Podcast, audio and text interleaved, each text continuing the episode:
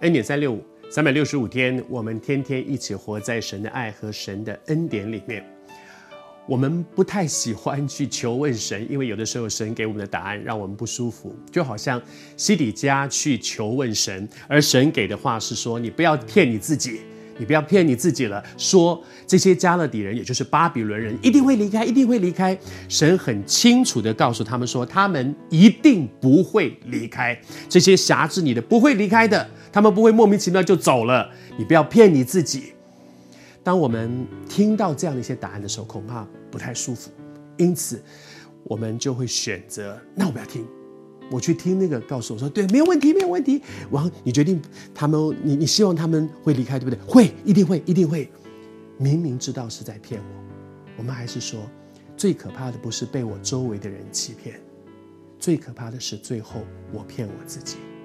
我也选择相信这些我明明知道是欺骗我的话，而一个人活在自欺里，真的很可怕。当要听到这些跟我所期待的答案不同的声音的时候，王很不舒服。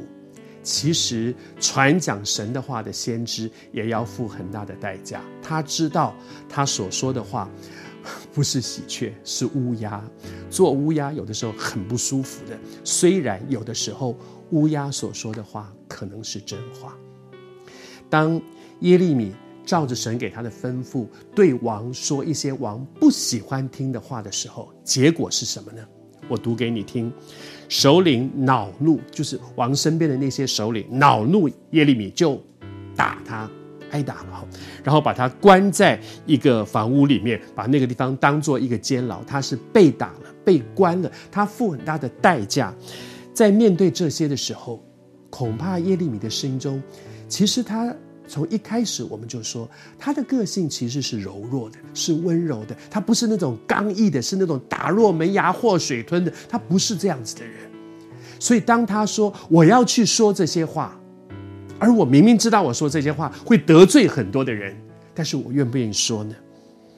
每一个愿意被神所用的人都在面对一件事：愿不愿意背起自己的十字架来跟从主？跟从主是一条十字架的道路，在面对这条十字架的道路的时候，一定会要付代价的。可是如果我知道，如果我知道我付了这个代价，但是我做了上帝要我走的路，一方面我相信主的恩典够用，即使真的要付代价，但是上帝知道你能够承担多少。他知道我能够承担多少，他不会给我一个担子过于我能够担，把我压垮。虽然好像耶利米，他会经验那个被打，但是不会打死；他会经验那个被关，但是知道外面被关了，里面却有自由。这是很特别的一些经历，而且保罗也有这样的经历。保罗跟随主，他自己说他的一生经过了多少次遇到了船难、被打、被被关、被很多很多的一些困难，但是。他后来说：“这至战至轻的苦楚，要为我成就极重无比、永远的荣耀。比起将来在基督台前要得的荣耀，现在所受的这些是短暂的，将来是永远的。现在所遇到的这些，比起将来那个那个荣耀的恩典，就就变成是轻的。